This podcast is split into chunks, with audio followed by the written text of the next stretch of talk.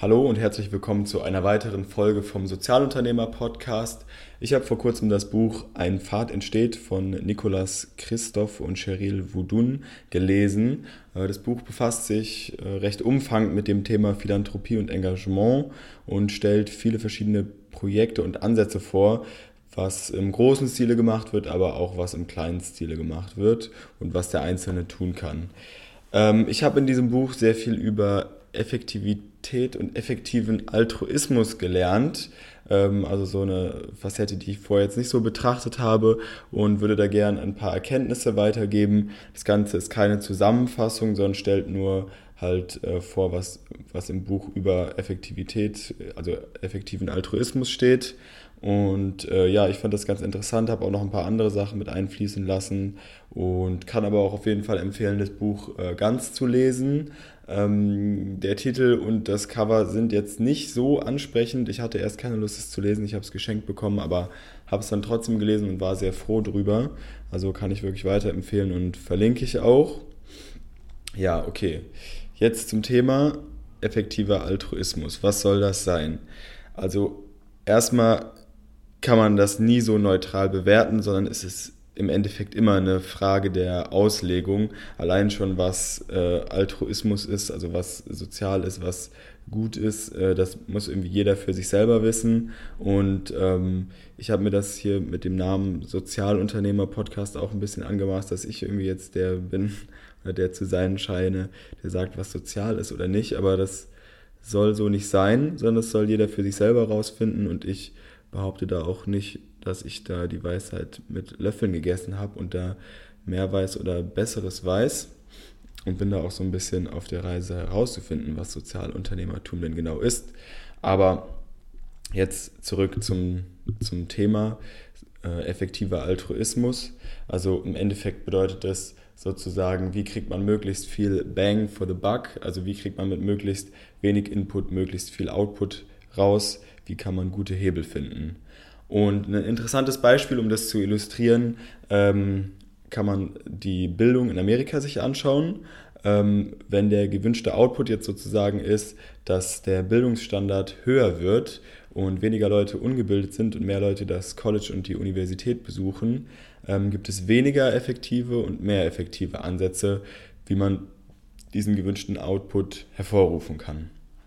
Und eine Organisation, die in dem Buch vorgestellt wird, hat sich äh, damit befasst und äh, wissenschaftlich gearbeitet und äh, dabei erkannt, dass äh, die ersten zwei Jahre im Leben eines Menschen einen besonders großen Einfluss auf die Entwicklung des Gehirns haben. Das haben die jetzt nicht selber herausgefunden, sondern auch aus Studien und so, also mehr erkannt als jetzt entdeckt, sage ich mal.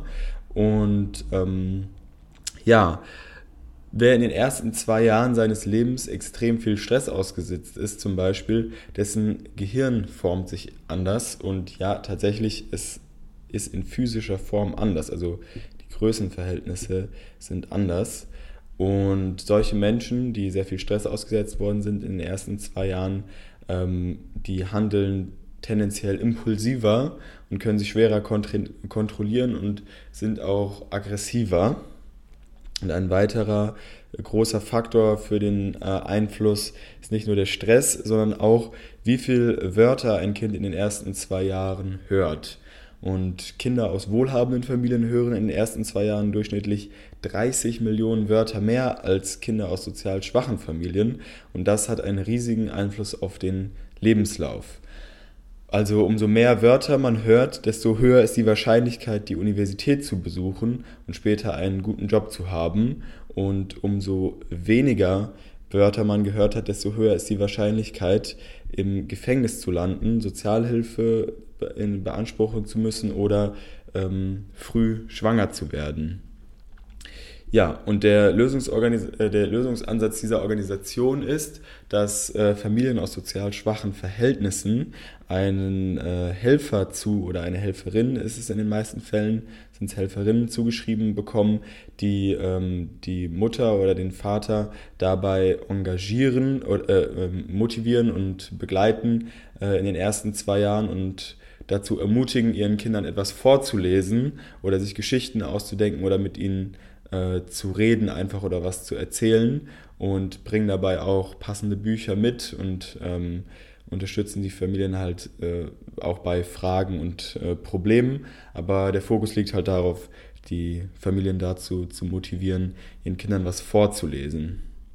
Ja, und äh, diese Organisation kann auch äh, große Erfolge verbuchen und äh, hat damit einen sehr effektiven Hebel gefunden, um äh, den Bildungsstandard zu erhöhen. Da, ja, das, diese Organisation gibt es schon länger und die äh, können auf jeden Fall ähm, viel vorzeigen, was sie verändert haben. Und das Interessante ist, dass das Ganze aus staatlicher Sicht sogar wirtschaftlich und extrem kostensparend ist.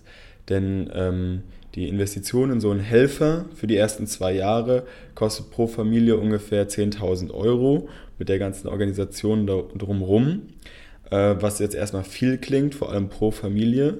Aber wenn man das Ganze ausrechnet, sind die Ersparnisse, die der Staat dafür in, äh, in Seiten Sozialhilfe oder Kosten für Gefängnisaufenthalte oder so hat, äh, ist das Ganze, rechnet es sich sehr gut und man spart sozusagen mit jeder Familie, die so einen Helfer oder Helferin ähm, zur Seite hatte, viel Geld. Ja, und um damit jetzt wieder auf den Begriff des effektiven Altruismus zurückzubekommen, wenn man dann sozusagen vergleicht zwischen diesem Projekt in den ersten zwei Jahren oder zum Beispiel ähm, einer Universitätsausbildung, ist eine Investition oder eine Spende, wenn man es jetzt als Privatperson macht, in die ersten zwei Jahre, also deutlich effizienter als eine Spende oder eine Investition in eine Universität. Ja, weil da am Anfang des Lebens der Hebel einfach äh, stärker ist. Natürlich ist das jetzt aber auf ähm, den äh, mit dem gewünschten Output betrachtet, dass sich der allgemeine Bildungsstandard erhöht. Wenn man jetzt sagen würde, die Leute, die aus dem College kommen, sollen noch gebildeter sein, dann ist natürlich die Investition in die, äh, ins College oder in die Universität effektiver. Wenn man es aber auf das Gesamtbild betrachtet, ist es ähm, deutlich effektiver in die ersten zwei Jahre zu investieren. Und ja, unglücklicherweise ist es in Amerika jedoch so, dass das Spendenaufkommen und die öffentlichen Gelder genau andersrum verteilt sind. Also so, dass da, wo die Effizienz eigentlich niedriger ist, am meisten gespendet wird und da, wo sie am effektivsten oder am höchsten ist, äh, wird am wenigsten gespendet. Aber naja, das ist jetzt ein anderes Thema und das ändert sich auch, ähm, so wie ich das verstanden habe, so langsam. Also ja, ist auf einem guten Weg. Ihr seht, wenn man sich mit dem Thema effektive Spenden auseinandersetzt, kommt man dann manchmal auf ungewöhnliche Ansätze, eben wie jetzt das äh, Vorlesen von Büchern gegen Kriminalität und frühe Schwangerschaft helfen kann. Und da gibt es auch weitere ungewöhnliche oder effiziente Beispiele, die man jetzt vielleicht nicht so erwartet hätte. Zum Beispiel sind Entwurmungskuren, also wo ähm, Menschen Tabletten gegeben werden, damit sie keine Würmer mehr in ihrem Körper tragen, eine sehr effektive Angelegenheit, da die dafür sorgen, dass weniger Krankheiten halt äh, sich ausbreiten im Körper, weniger gegessen werden muss, weil es besser aufgenommen werden kann und man weniger Durchfall hat und somit die Leute auch besser arbeiten oder die Schule besuchen können. Ja, oder ein weiteres Beispiel an hoher Effizienz ist zum Beispiel das Verteilen von Malarianetzen. Das liegt auch ein bisschen auf der Hand, aber es gibt auch andere Sachen, die äh, sehr effektiv sind, die man jetzt nicht so direkt erwartet hätte, wie zum Beispiel sogenannte Spartruhen, bei denen in äh, Dörfern, die in Dörfern verteilt werden und die so funktionieren, dass äh, eine Person diese Truhe bei sich zu Hause hat und ähm, äh, aber keinen Schlüssel zu dieser Truhe. Und die Truhe kann man nur öffnen, wenn man, ähm, wenn man drei Schlüssel gleichzeitig reintut und umdreht. Also sie hat drei Schlösser sozusagen. Und die drei Schlüssel sind bei drei verschiedenen Personen aus dem Dorf verteilt. Und somit ist, ähm, der, wird der Missbrauch äh, vermieden und ähm, ja, so ein so ein System äh, sozusagen aufgebaut, in dem äh, Dörfer sparen können, ohne Angst zu haben, dass sich jetzt ein Einzelner daran bereichert. Und äh, diese Organisationen, die das machen, äh, erzielen damit auch gute Erfolge, vor allem weil sie einfach nur einmal am Anfang diese Truhe verteilen oder dieses, diese Kasse und das Ganze danach von selber läuft und da nicht weiter irgendwie unterstützt oder geholfen werden muss. Und ja, da gibt es viele Berichte darüber, dass dieses Prinzip sehr erfolgreich ist. Oder eine andere interessante Geschichte fand ich auch, dass es eine Organisation gibt, die erstellt äh, Videos für Social Media, die so einen viralen Charakter haben, in denen aber über Krankheiten und Hygiene aufgeklärt werden und die anscheinend auch äh, gut performen sozusagen. Ja, also wer gerne seine nächste Spende in so ein Projekt eingehen lassen will, kann sich mal auf der Seite GiveWell umschauen. Äh, verlinke ich euch auch, da äh, werden solche Organisationen vorgestellt. Andere wichtige Faktoren für die Effizienz eines Unterfangs sind aber auch, dass sie möglichst von innen heraus äh, wachsen und gestartet werden, also dass Betroffene möglichst viel einbezogen werden und das Ganze möglichst von selber und möglichst wenig von außen irgendwie äh, gestärkt wird. Zum Beispiel gibt es Organisationen, die kümmern sich darum, dass ehemalige Gangmitglieder äh, andere Gangmitglieder dabei helfen, auszusteigen oder dass ehemalige Prostituierte dabei helfen, anderen Prostituierten auszusteigen und aus diesem Leben auszubrechen. Und solche Organisationen haben immer mehr Erfolg, weil sie halt die Leute mit einbeziehen und deren Erfahrungen und die irgendwie näher dran sind, als wenn man das jetzt ohne probiert. Und ein anderer sehr wichtiger Faktor für den äh, Erfolg von solchen Unterfangen ist auch die Hoffnung, ähm, weil ohne Hoffnung können auch die besten ja, Einsätze und Unterstützungen nicht viel bringen, weil es ja immer ähm, um die Hilfe zur Selbsthilfe geht und wenn keine Hoffnung da ist, dann will man sich auch nicht selber helfen und dann kommt man auch nicht weiter. Also das ist auch noch ein Faktor. Ja, und jetzt im zweiten Teil würde ich gerne ein bisschen über die, die Sicht und die Effektivität von Spendenorganisationen sprechen und wie das so bemessen und bewertet wird. Denn das öffentliche Bild ist da noch ein bisschen naja, wie soll man sagen, irgendwie nicht ganz optimal, denn das öffentliche Bild ist ja meistens so, dass man sagt, ja, wenn äh, ich einen Euro spende, dann will ich, dass davon möglichst viel ankommen und äh, daran bewerte ich jetzt, wie gut eine Organisation ist. Aber das ist nicht so weiterführend, denn überspitzt dargestellt ist es ja besser, es kommen nur 10% des Geldes an, gehen aber genau in die richtige Sache und äh, sind mega hilfreich in dem, was damit passiert, als das 100% ankommen, aber mehr oder weniger äh, verpuffen, weil es in eine uneffiziente Sache geht. Ja, und diese Sichtweise, dass möglichst viel von einem gespendeten Euro oder Dollar ankommen soll, ähm, sorgt auch dafür, dass die Organisationen unter äh, Druck stehen und äh, die ganze Zeit nur darauf achten, wie sie jetzt diese, diesen Prozentsatz, der ankommt, hochhalten und damit vielleicht zu wenig investieren in ihre eigene Organisation, in ihre eigenen Struktur und vor allem in ihre eigenen Leute. Denn es heißt ja viel zu oft heute noch, äh, wenn Leute was studiert haben und eine gute Ausbildung haben, hm, will ich jetzt zu einer NGO gehen und was Gutes tun oder will ich Geld verdienen? Und eigentlich ist es ja schlecht, dass da zwischen äh, oder steht, weil nur weil man was Gutes tut, heißt es ja nicht, dass man damit nicht reich oder wohlhabend werden darf und dass äh, nur jemand äh, verdient hat, reich zu sein, der was sich mit Dingen beschäftigt, die, die weniger gut sind. Das ist ja eigentlich Quatsch. Eigentlich hat man es ja am meisten verdient, wohlhabend zu sein und Geld zu verdienen, wenn man auch was Gutes tut.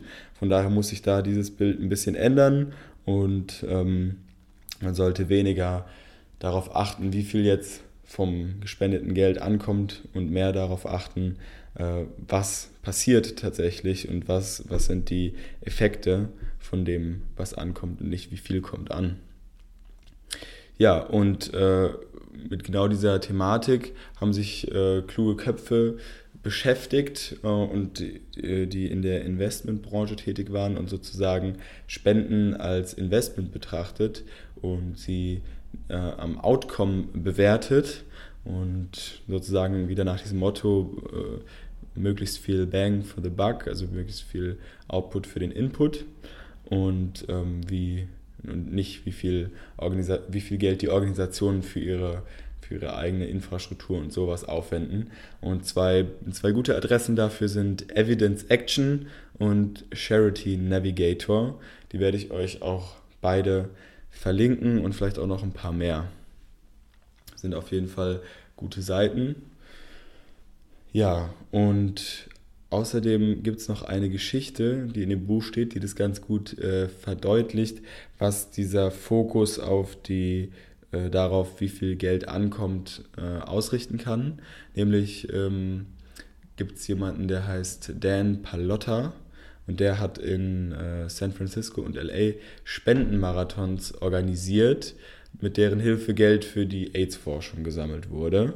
Und der hat das auch sehr groß aufgezogen und seine Events sind von Jahr zu Jahr größer geworden und er hat mehr und mehr Geld eingesammelt und hat mit dem Geld aber auch gewirtschaftet, wie das eine normale Firma auch tun würde. Er hat viel für Marketing ausgegeben, hat äh, seinen Angestellten und sich selber branchenübliche Managergehälter ausgezahlt und hat ein großes und cooles Büro gemietet.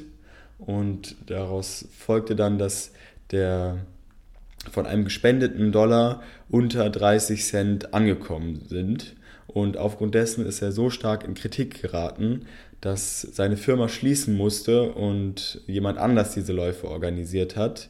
Jedoch war der dann so sparsam und äh, hat für Marketing nichts ausgegeben oder nur sehr wenig und hat ähm, nicht die richtigen Leute anstellen können, weil ähm, er nicht genug Geld dafür ausgeben wollte, sodass äh, die Teilnehmerzahlen dieses Marathons dann wieder gesunken sind und äh, unterm Strich deutlich weniger Geld für die AIDS-Forschung gesammelt werden konnte als vorher. Ja, man kann jetzt darüber diskutieren, wie fair das ist, äh, wenn man sich branchenübliche Managergehälter auszahlt von Geld, was andere gespendet haben und ob es wirklich nur darum geht, was unterm Strich und wie viel unterm Strich ankommt, ist auf jeden Fall keine einfache Debatte.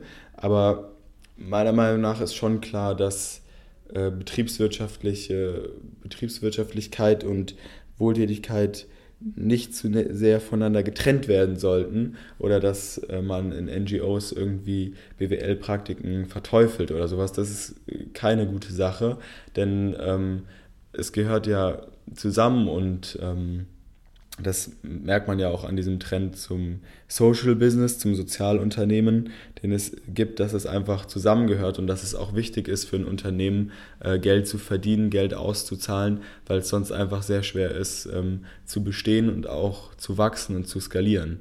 Wer nichts für Marketing ausgibt und dessen Internetseite scheiße aussieht, der kann auch äh, schwerer Kunden oder so, also Spenden, Spender in dem Sinne äh, gewinnen als jemand, der vielleicht eine gute Gewerbekampagne macht. Und äh, da muss man es auch dann hinnehmen und akzeptieren, äh, dass wenn eine Organisation eine große äh, Werbekampagne macht, dass dann halt ein bisschen weniger vom Geld ankommt, was aber meiner Meinung nach gerechtfertigt ist, solange unterm Strich mehr ankommt. Aber ich denke mal, da muss jeder auch für sich seine Antwort finden, wie fair er das findet, denn wenn man jetzt vom hart erarbeiteten Geld was spendet, ist natürlich verständlich, dass man nicht will, dass jemand anders davon irgendwie Porsche fährt oder so. Muss man mal, muss man in sich selber reinhören. Aber ich denke, das Wichtige ist auch, dass jede Organisation dann offen damit umgeht, wie sie, äh, wie sie, wie sie das Geld verwaltet und was so ihre, ja, was, was so ihr Blick auf die, auf diese Diskussion ist. Und eine weitere interessante Geschichte eines Unternehmers, der sich sozial engagiert hat, ähm, ist, der hat vorher in der normalen äh, Wirtschaft gearbeitet, sage ich jetzt mal, und hat sich dann gesagt, er würde gerne etwas bewirken und hat sich mit der Thematik der Hasenscharte und des Wolfrachens befasst. Das ist ein Geburtsfehler, der ab und zu mal vorkommt, den man äh, aber hier in westlichen Ländern, äh, der einem nicht so bekannt ist, da das in den meisten äh, hier in Deutschland zum Beispiel einfach nach der Geburt direkt ähm, schon operiert wird und man das dann gar nicht so sieht bei anderen Leuten und daher ist es einem dann auch nicht im Bewusstsein, obwohl es überall auf der Welt gleich oft passiert. Aber in ärmeren Ländern ähm, sind da halt manchmal nicht die Mittel dafür da und auch nicht die Ausbildung, wie man ähm, so eine Hasenscharte oder so einen Wolfsrachen äh, wegoperiert. Also es ist so eine äh, Sache am, am, am, Gebiss, an den Zähnen, an der, an der Lippe oben. Und ähm, daher wird es da oder wurde es da nicht wegoperiert. Und die Kinder, die damit geboren sind, hatten eigentlich ein ziemlich äh, scheiß Schicksal, weil die wurden ausgegrenzt, die äh, sehen halt nicht gut aus. Und ähm, die meisten landen dann als äh, Bettler oder sterben auch früh, weil sie halt ausgegrenzt werden, äh, niemanden, kein, kein Ehemann finden oder keine Ehefrau finden und ja, einfach einen, eine sehr schwere Zeit haben in ihrem Leben.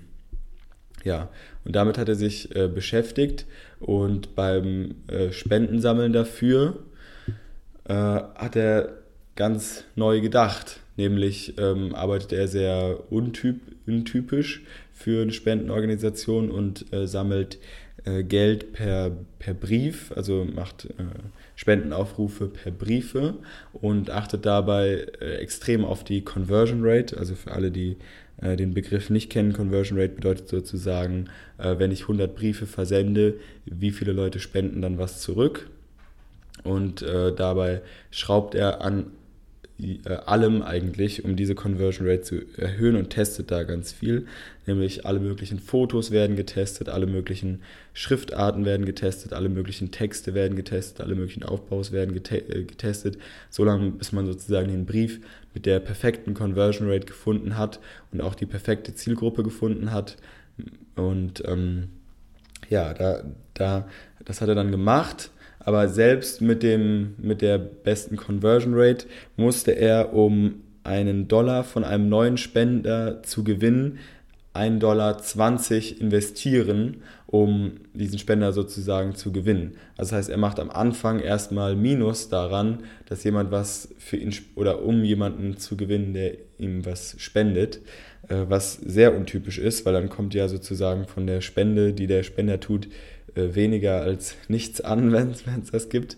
Äh, jedoch ist das trotzdem eine kluge Sache, meiner Meinung nach, da er somit herausfindet, welche Leute spendenwillig sind und die dann im nächsten Jahr wieder akquirieren kann und äh, somit dann immer effizienter weiß, welche Leute sind denn die, die was spenden und so amortisiert sich dann die Investition über wenige Jahre und ganz am Ende, nach fünf, sechs Jahren oder so, hat er einen großen Pool gewonnen an Leuten, die er halt ganz leicht dazu mobilisieren kann, äh, Geld zu spenden, weil er halt weiß, welche Leute dafür ähm, ja, darauf gut ansprechen und welche weniger gut.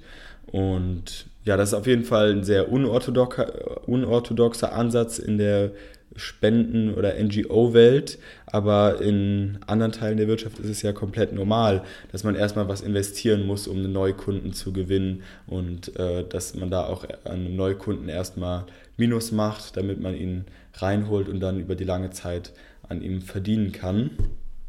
Und ja, man kann darüber streiten, ob das jetzt äh, gut ist oder nicht, solche Investitionen zu tätigen, wenn man von Leuten Spenden haben will. Aber in dem Fall kann man echt sagen, dass der Erfolg für sich spricht, weil diese Organisation äh, extrem äh, gut äh, vorangekommen ist und dieses Krankheitsbild oder diesen Geburtsfehler so gut wie ausgerottet hat. Und ähm, die, der, der Unternehmer, der das gegründet hat, sich jetzt sogar schon mit anderen Sachen beschäftigt, weil dieses Thema sozusagen abgehakt und aus der Welt ist.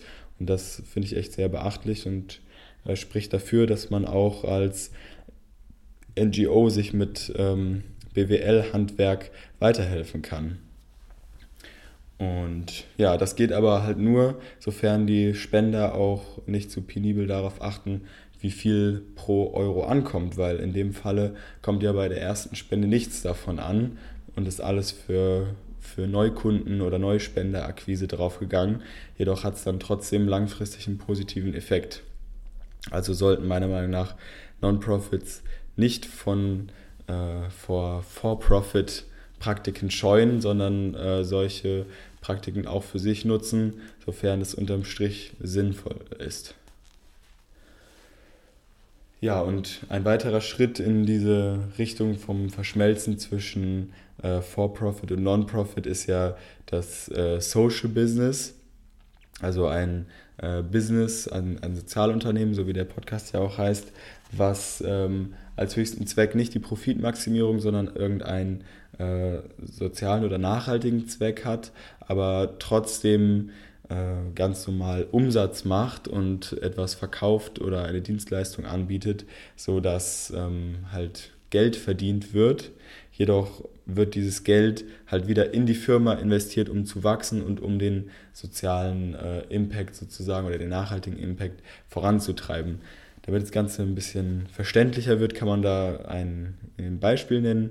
Nämlich wurde in dem Buch auch eine Firma vorgestellt, die äh, erkannt hat, dass in vielen Teilen der Welt ähm, keine Infrastruktur für Damenbinden da ist und die da nicht verkauft werden und viele Frauen halt damit Probleme haben, nicht zur Arbeit gehen können oder nicht äh, zur Schule gehen können, wenn sie ihre Tage haben und ähm, somit hat sich da eine Organisation mit beschäftigt und anstatt die äh, Damenbinden zu verschenken oder so, wie das eine Spendenorganisation vielleicht machen würde, haben sie gesagt, nee, wir machen ein Business draus, wir stellen die nachhaltig her, lassen sie von äh, Locals vertreiben, so dass ähm, es den Leuten auch angenehm ist, das zu kaufen und sie dafür nicht in den Laden gehen müssen. Ähm, aber die Leute müssen schon dafür zahlen. Auch wenn wir nichts äh, daran verdienen wollen, müssen wir unsere Kosten decken. Und ähm, damit wir uns halten können, damit wir auch skalieren können. Und äh, ja, das Projekt ist sehr erfolgreich und äh, stellt die Damenbinden auch aus nachhaltigen Materialien her. Also allem in allem eine sehr gute Sache. Es werden auch noch Arbeitsplätze geschaffen und ein wichtiges Problem gelöst. Also ja, sehr gut. Ja, dabei muss man aber auch sagen, dass nicht nur Social Businesses soziale Geschäfte machen können, sondern das können auch alle anderen Firmen. Zum Beispiel ähm, gibt es äh, von der Firma Unilever, die ja häufig auch äh, verteufelt wird, weil sie so wie äh, Nestle oder Danone einfach sehr viel, sehr viele Marken besitzt und sehr viel äh, ja, Marktanteile hat. Die haben einen äh, Wasserfilter hergestellt, der so ziemlich die billigste Methode ist, um äh, sauberes Trinkwasser äh, aus dreckigem Wasser zu machen. Und äh, das ist ein extremer Renner. Das funktioniert sehr gut in Indien und äh, da verkaufen sie sehr viel von, ähm, machen da keine öffentlichen äh, Zahlen zu, wie viele genau und was sie daran verdienen. Aber es ist auf jeden Fall eine rein gewinnorientierte Sache.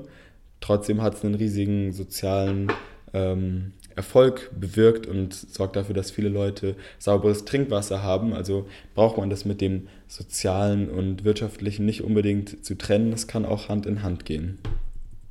So, jetzt kommen wir auch zum Ende, zugegebenermaßen. Ein bisschen vom Thema bin ich schon abgekommen, aber ich denke, es fällt irgendwie noch alles unter diesen Bereich äh, Effektivität und Effizienz im äh, ja, wohltätigen und nachhaltigen und wie man das bewerten oder sehen kann. Und ich hoffe, das waren interessante Einblicke. Und wenn ihr euch jetzt irgendwie verunsichert fühlt, ob die Spenden, die ihr vielleicht ab und zu macht, effektiv sind oder nicht, dann empfehle ich auf jeden Fall einerseits die, die Seiten in den Show Notes. Da könnt ihr nachgucken, was es sonst noch so für Organisationen gibt oder bei manchen auch gucken, ob äh, die, zu der ihr vielleicht spendet, da mit dabei ist. Und ja, aber ansonsten würde ich sagen, dass man das auch nicht allzu eng sehen sollte, denn bei einer Spende geht es ja auch darum, dass sie sich gut anfühlt und äh, dass man ähm, sich damit wohlfühlt. Und zum Beispiel kann man jetzt es gibt dieses Projekt äh, Ocean Cleanup, die sich um die Säuberung des Ozeans kümmern und ähm, die machen halt bisher nur Research, um herauszufinden, wie sie das am besten umsetzen können und sind jetzt noch gar nicht so sehr in die Umsetzung gekommen. Aber das ist trotzdem ein mega wichtiges Thema und da kann man jetzt auch noch nicht die Effizienz äh, oder die Effektivität so genau bestimmen. Und trotzdem würde ich sagen, dass es extrem sinnvoll ist, dahin zu spenden. Also man braucht sich da auch nicht zu schwer machen sondern kann da auch ein bisschen auf sein, sein ja, wie soll man sagen, Herz oder auf sein, seine eigene Meinung hören, ungeachtet dessen, was jetzt äh, die Bewertung da genau ist. Denn es geht ja immer noch darum, dass man was, was äh, bewirkt oder was, äh, was unterstützt, was man selber auch sinnvoll findet. Aber Natürlich ist mega interessant, da reinzuschauen und wer vielleicht noch nicht so ein Herzensprojekt hat, was er unterstützt, äh, kann auf jeden Fall da mal bei den Links schauen. Ja, ich bedanke mich äh, vielmals für eure Aufmerksamkeit.